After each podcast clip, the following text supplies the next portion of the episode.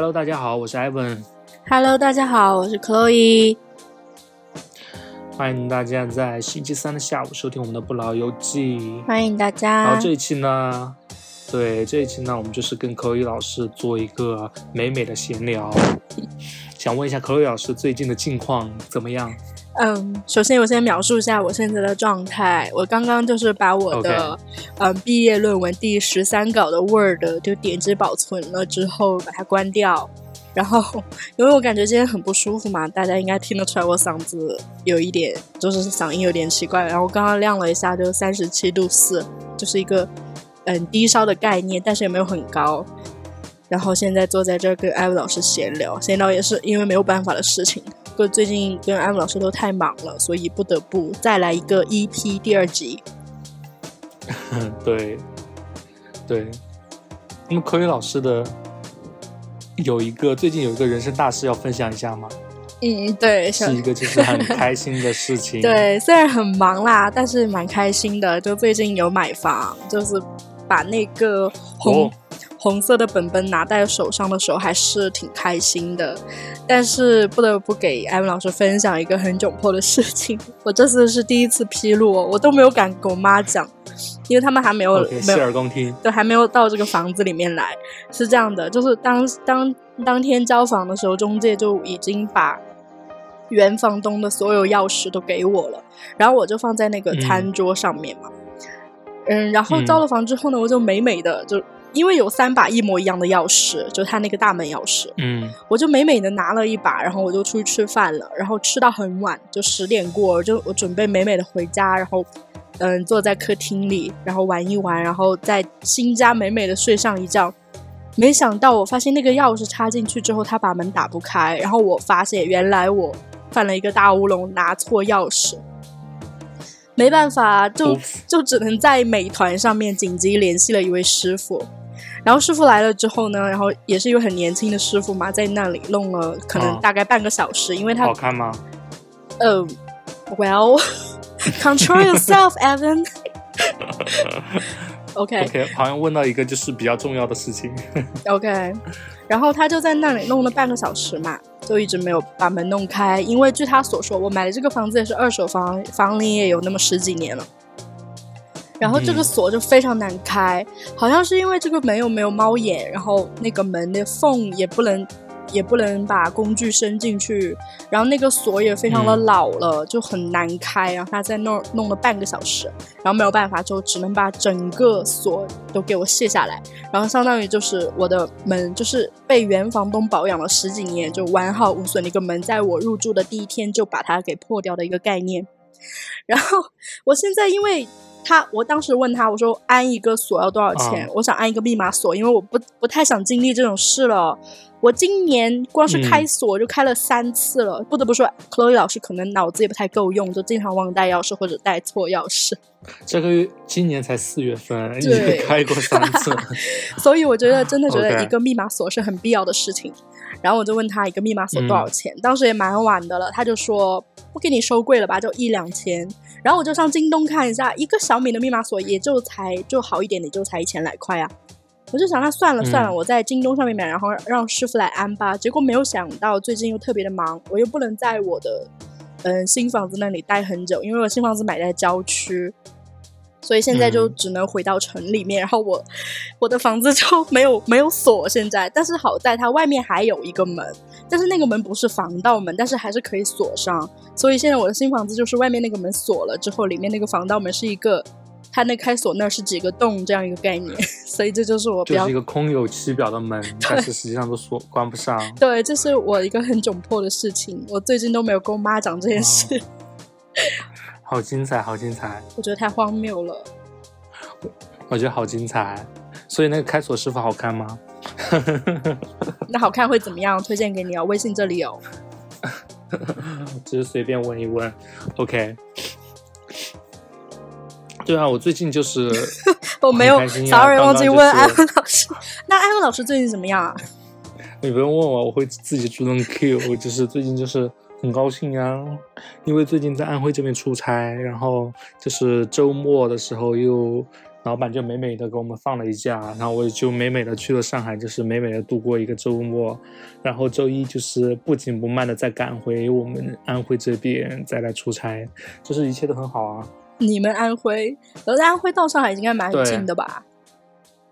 对，蛮近的，就是因为有人负责接送嘛，就是会很好。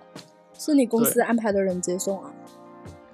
呃，不是，不是，是投资人那边会有人安排接送。问的太细了，这个可能不太方便。OK，那这次上海之旅你觉得好玩吗？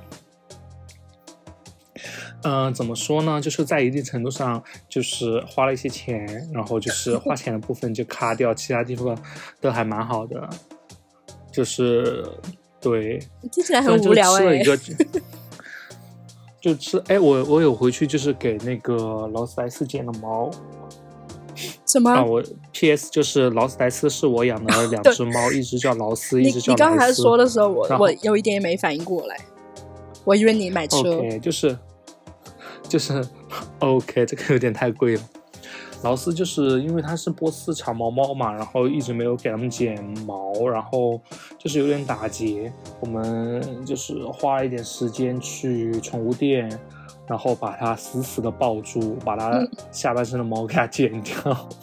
哎，那 波斯猫是不是脸还脸还蛮短的，就鼻子很短？对，脸扁扁的，像一个平底锅一样。OK，可不能这样对他们说。那你这次很久没有见到他们，他们还就是说还很亲近你吗？对啊，就是一见如故的感觉，就是一见面他们就给了我一个大大的拥抱。对，就是。你知道他们就一点都不认生呢？就是对谁都这样的意思吗？哎，其实是。OK，那艾文有没有很特别啦？有啊有啊，就是见了我就要舔我的手，就会舔我的头发，就很乖很乖很可爱的。就稍微虽然脸长得有点像梭子梭子蟹啊，它两个不是平底锅毛，干嘛？就是它的平。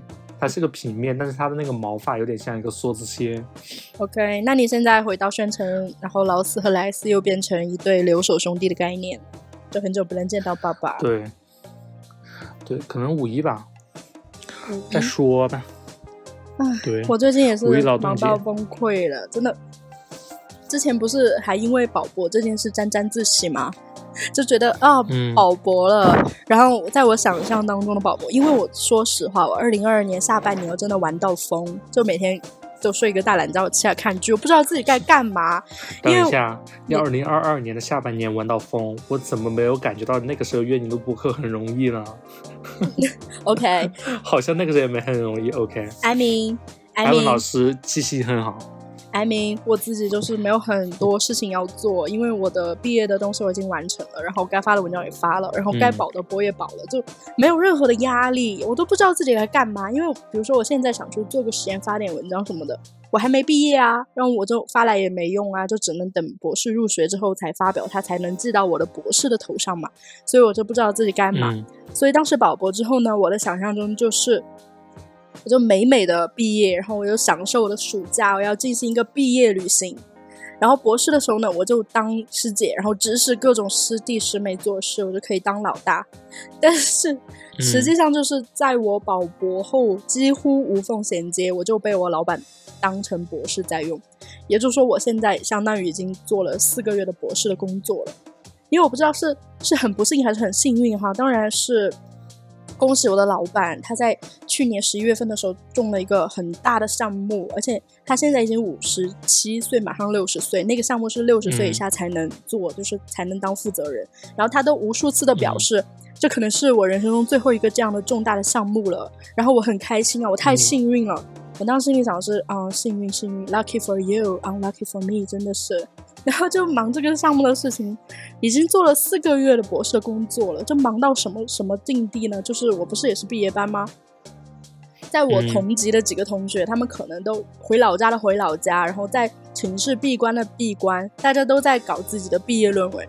Meanwhile，我还在忙一个新的项目的事，忙得不可开交，以至于之前我们交第一版论文的时候，就大家都差不多都写的差不多了，结果我当时还是在。我才把框架搭出来，然后把一些有的没的的东西往复制粘贴，然后让我的字数凑上去。然后我就很难呐、我就很怕我的论文过不了，所以我就跟老板谈了谈，我说我很难兼顾，诶，我很难兼顾在做新的工作的同时要把我的毕业论文弄掉。没想到啊，老板却捧杀我，他说你没问题的，毕业是很难的事吗？他这样反问我，让我哑口无言。我当时说当然是很难的事啊，那不然呢？所以我这就是一个很难的状态啊。一方面我就觉得这个项目很难推进，另外一方面我真的很怕我到时候毕业论文过不了，让一切都泡汤了。我想象的那种生活，所以我现在已经完全不抱希望，说什么暑假毕业旅行之类的。我现在就是计划的是五一去长沙玩，如果我可以去的话，我就谢天谢地了。五一长沙感觉会很多人呢。话说你这个项目会给你就是拿钱吗？这个项目有会不会问的有有一百三十万的项目基金，但是我应该是这个是可以说的吗？这为什么不能说？一百多万的项目基金是让你做项目、让你做实验的呀。你知道买一只基因超除鼠就要两千块，对，还很容易死。这个做完可以吃吗？不行啊，肯定不行。而且很多基因超除鼠还要从国外买回来，然后那个鼠还要坐飞机，就什么鼠哦？基因敲除就是你要把它靶哦，向、基因消除。对，靶向敲除某一个基因，然后有时候国内技术还达不到，你就只能到什么美国啊、欧洲这些地方去定做，然后定做它只会给你做哦一公一母两只，然后这两只可能就要花你几万、十几万，然后这两个老鼠要坐飞机回来，然后你要去接它，然后它如果死了，哦，那没办法，那你只能。就是用你所有的努力让他们繁衍下繁衍后代，然后你才能把你的实验进行下去。所以这个一百多万，它哦其实是针对于你做的实验的内容的。那么给你一百多万，你也必须要有对应的产出。也就是说，你用这一百多万，你做了这么多实验，你也要有对应的论文发出来，你才能交差。就这个钱也不是白给的。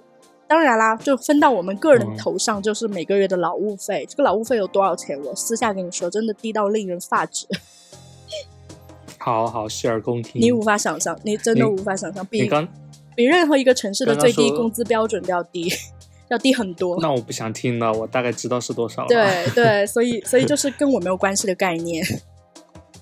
OK，你刚刚说那个基因敲除鼠，嗯我听成金枪竹鼠了，那就是听起来就是很好，很好听起来就像是那个什么华南兄弟会养的那种动物啊。对对对，啊对对，基因敲除就是感觉很厉害的样子。对啊，你刚刚还问我能不能把基因敲除鼠吃了，我当时在想这是什么电影的 电影的开头吗？我吃了我变什么鼠鼠侠？变成金枪竹鼠啊。OK OK OK，那我知道艾文老师最近也是蛮忙的，对不对？呃对，但是最近的这个项目就是会好一点，比之前那个项目会好很多。对啊，我我就是感觉你的精神状态比之前要好一点了，哎，对吧？就比较稳定。对对我也觉得，我觉得也是，因为最近就是有受到一些正能量的鼓舞啊。我最近有加到一个学姐的微信啊，就是是我一个本科学姐，嗯其实之前都完全没有了解，但是很偶然的一个机会就加加上了。我发现她在上海一个还蛮不错的律所里，不是说蛮不错，就非常好的律所里当一个就是高级合伙人，就是完全 everything I wanted，就是她都做到了。我就是嗯有点想，就是觉得有点，虽然没有跟他聊多少啊，但是觉得就是这有这样一个人存在，你就是觉得，对，就是有一个指引的方向，了就是对。对，有一个路灯在那里，就是感觉很 inspiring。其实我，觉得就是会让我觉得很正能量。对，其实我就借艾文老师这个事例嘛，我来讲一下我的想法。我真的觉得一个 role model 非常的重要，就是让你的生活有希望，特别是一个跟你比如说出身差不多、家庭条件差不多，或者说学校教育背景差不多的人，你看到他取得成功之后，这对你的激励和鼓舞的作用非常的大，而不是那种看我努力之后看不到光，我的努力没有方向那种感觉。嗯，科学老师有什么实际的案例吗？感觉你要你要举一个例子。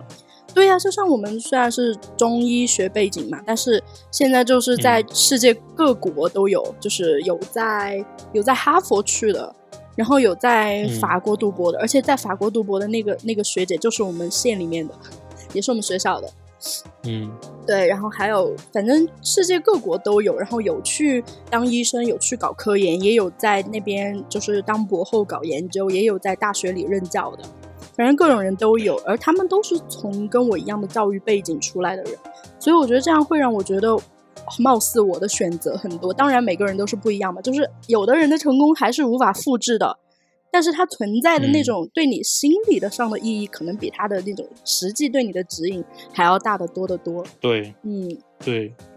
是这样的，其实去法国读书那个就是很不容易，因为法国那边虽然就是学费不要钱啊，学费很低，嗯，但是他一定要会法语吧？我记得是，大部分学科都是需要法语就要学的。对对，而且说什么平时报个电话号码呀、数字啊这些都非常难，然后他们的词语还分阴性、阳性，都很痛苦。对，但是我还是觉得就蛮棒的啦，就还是有不同的。人生的可能性吧，让你觉得。对，其实我觉得最可怕就是那种一眼望到头的职业成长路径，或者是那种人生成长路径，这样的日子让我就是觉得特别的无聊。对，或者说你现在就是漫无目的的在努力，就是你努力之后你看不到甜头，或者说你看不到未来。嗯，就现在在做着日复一日没有意义的那种重复性的工作，我觉得是最消磨人的。倒不是说你工作很累或者很忙。对，就是一个就是你认为或者世俗意义上认为他做了很多也取得不俗成就的那些人啊，但是你近距离观察他们的生活过，发现那不是你要的生活，他们的生活也暗淡无光，确实 其实还蛮打击人的。对对，但是我还是觉得可能我们瞻仰、我们羡慕的那些人，就是我们站在站在他们的位置上，他们的烦恼可能也是我们难以想象的，就没有人过得很轻松的，其实。对。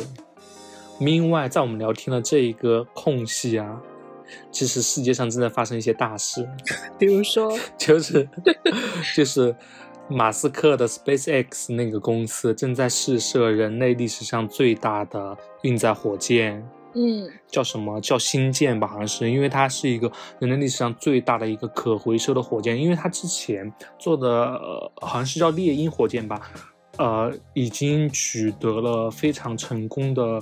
呃，商业运作，嗯，因为它已经成功的就是回收了特别多次那种小型的猎鹰火箭。那么这一次它要试射的火箭，其实在一九年已经试射过了，但是后面发生了几次，呃，比如说爆炸呀，或者是呃摔倒啊，那那个火箭摔下来就已经坏了。但是同时它又在不停的精呃精进他们的技术，换更换他们的方案。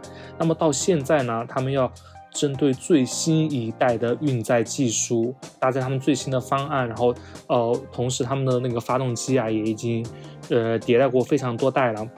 然后他们要对他们，呃，今天在我们正在录播客的时候，他们就在准备试射他们最新的可回收的新舰，就是非常，就是非常令人激动的一个，对，还是火箭发射，蛮有科幻感的新闻。对，因为真正如果这个东西实现商用的话，我们可以就是作为人的一个整体吧来说的话，就是可以往月球上发射非常非常重的货物了，就不像以前我们就是发一个小小的呃卫星啊，或者是小小的一个登月舱啊。如果真的它这个试射成功的话，可能一次性可以往月球上发射好几个大卡车，然后成本也会下降，就是非常夸张。哎，就有点激动。对我这时候想跟艾薇老师。就是探讨一下我的感想，就是你有时候会不会觉得这个世界就太割裂了？就是一方面，就世界上的很少一部分人，他们就是肩负起了人类，就是全人类的希望嘛。你刚刚说，对于全人来说，这个事情意义很重大。他们可能就是在探索宇宙，就是宇宙很无垠、很宽广的宇宙，很多种无限可能性。然后或者他们在探索海洋，或者说他们在研究一些嗯很高新的技术，比如说 AI，就是他们会在各种的呃人类历史长河当中探索这些知识的前沿，然后带来一些突破性的进展。但是与此同时呢，普罗大众就是我们的生活却是这么的千篇一律，就是这么的接地气。就是一方面你会看到，嗯，你会看到这些新闻说又要发射火箭，或者又发现什么行星，又发现什么卫星之类的。但是一方面你又看到你的微信上面有说几点开会，然后要交个什么文件，就是这种感觉会让你觉得特别的渺小。就是有时候，嗯，我觉得小孩子的世界可能还要更宽广一点，因为未来就会有无限种可能性。而且你想，人类就是不管是他从时间长河来说，从远古时代从宇宙爆发以来，然后到未来，或者说它的一个空间的广度，它的宇宙它的边界在哪里，就这么多的时间和空间，无限的探索，无限的可能性。那为什么现在包裹我们的却只有工作、结婚、买房、买车这种事情？有时候真的觉得好割裂哦。这这难道是生中国人的生存哲学吗？有点搞不懂。何玉老师刚刚说到那些东西，其实是我最不，呃，不如说是不想面对，可能说是更不喜欢的一种生活方式，就是包括呃学习，呃什么工作，嗯。呃，什么买房买车这些，就是很固定的人生路径啊。但是另一方面，你又觉得如果没有这些东西过后，你的生活里面又缺了很重要的一部分的，不知道说是安全感，还是说是一种显耀感。这种显耀感是一种表描述性的词汇啊，不是说呃炫耀啊，或者是其他什么，就是说。一方面生活又循规蹈矩，另一方面就是又感觉自己的生活就作为世世界整个运作的一个小小的 NPC 一样，就是有你没你，其实在 人类的历史长河当中都无所谓。就是其实这种东西又回到我们就是在聊《妈的多重宇宙》里面，就是宇宙这么多这么宽广，各个宇宙中有那么多不同的可能性，但是你却是所有宇宙当中最平凡的你。嗯。就是这种意义性的问题，就思考起来就是会让人特别沮丧。在马斯克的世界里，我们可能就是互联网上一个小小的数字，他还可能他可能都不会看到你的评论，或者他只是会把你认为是一个二进制的数字一样。嗯，就在他的世界里，你完全没有任何的意义，但是在他自己的世界里，他做出了一些可以改变全人类。的事情就是又是特别的拥有主角光环、特别 special 的一个人物。嗯，哎，讲起来有点丧，但是我是觉得就是。在讨论这个意义的时候，就特别容易陷陷入到这种无意义感。但是我觉得有一些东西是真实的，就是你的身体的感知和你心情的感知，就是你能感觉到什么东西是快乐的，嗯，什么东西是自由的，什么东西是你就是内心的欲望是，呃，想要拥有和占有的，这个是比较，嗯，具体可感的。对对，所以我觉得就是要，呃。从生活中的一些细小方方面去掌控生活，去控制自己自己的心情，嗯，啊，去掌握自己的生活。对，但我我觉得可以为马斯克的那个成就喝彩。虽然我有的时候觉得他有一些言论、那些做法也是挺让人无语的。对对，其实我就是觉得，嗯，可能就像艾夫老师说了，对于世界来说，我们真的就很不重要，我们就是一个 nobody，就有我们没我们一样的。但是我觉得，其实每一个人对于你自己来说都是百分之百重要。就首先你要把自己重视起来，就是你自己其实就是一个宇宙，就听从你内心的声音。怎么像那种冥想大师会说的话？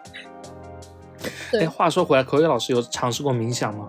没有，因为这怎么讲？今天时间有点晚，说来有点害怕，就是我有点迷信，我有点不太不太敢。对，因为我之前有在网上看，对，就大家冥想的时候，好像有出现过很怪的情况。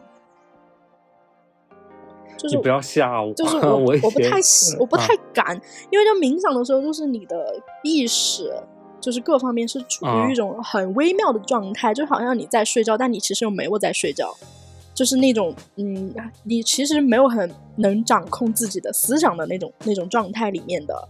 然后呢，就是根据网上冥想的这些朋友他们的描述啊，就有可能是你在有点像。半梦半醒之间就体会到了一些东西，但是我有点害怕这种感觉，所以我也没有尝试过冥想。但是据说就是对你恢复体力、调整身身心这些还是比较好的效果。哦，我有尝试过冥想，就是我目前为止没有发现发现过科学老师 讲过那种情况。其实我觉得冥想它有一个非常非常对我来说非常有用的一个作用哈，就是你冥想完过后，你整个人一天的注意力就会非常专注，就不不太容易脑袋跳脱出去去思考其他问题。嗯，就是呃。在生活中，很多时候你的思维其实是特别活跃的。就比如说，我在想我在做工作的事情的时候，我有的时候耳朵听会听一些播客。嗯，然后脑子又会想一些其他的东西，就是你感觉你好像好几条线都在做，有的时候就会导致你的效率不太高。但是你尝试完冥想过后，你发现我能一口气把我所需要的工作上写的文件全部一口气的写完，我也没有感觉到很累，嗯，然后同时就是效率会特别高。这个是我尝试过冥想过后的一个作用特别明显，但是不太容易坚持下来，确实。你你们一般冥想多长时间呢？呃，五到十分钟。什么时候冥想对，？因为长长时间的话也会比较让人呃控制不住，一般是早上。哦，早上会冥想一下，就是冥想的一个，我不是做那种正念冥想，我是做普通的冥想，就是把你的，呃呃，就是坐直嘛，然后盘腿坐，然后把你的所有的注意力放在你的呼吸上，嗯然后你的脑袋就是只有就是呼和吸，然后这样保持一个，一开始脑子会重复的说这两个字，但是后面你一旦把所有的精力呃心静下来过后，你脑子不用说呼和吸，然后你去感受你的肺部扩张，然后把空气纳进来，嗯然后再吐出去，就这样设置一个闹钟，一会儿就。呃，OK，但这样真的帮助蛮大的，但是很难坚持。还蛮放松的，听起来，因为深呼吸本来就会让人非常的放松和精力集中，对对对，我不知道口语老师说的那种冥想是就可能哪一种冥想太长时间了吧，我也不太记得。没有啦，这是我个人之看见。看过一些，对，看过一些书，就是讲那种冥想大师啊，他嗯们会就是长时间的冥想，比如说一天花个一两个小时、三四个小时，一直集中在那个冥想的状态，就会对身体或者对世界有一些非常不同的认识啊。嗯，对，我有它看到有些进入一种非常奇妙的状态，就在冥想的时候。而且我看到，就很多人冥想成习惯之后，他甚至是可以代替睡眠的。就是你冥想两个小时，可能就跟你睡四个小时、六个小时差不多，就是帮助你恢复精力。嗯，是的，是的。那呃，我们聊了好多啊，我们从美美的过周末，再到到冥想，再到那个锁被那个交房第一天被锁在门口，我再到冥想，再到马斯克，OK，所以我们就是这么的不稳定，像当代人的年轻，当代年轻人的精神状态一样。对，如果大家也有精神方面的不稳定，可以试一试冥想。然后我过几天也试一试吧。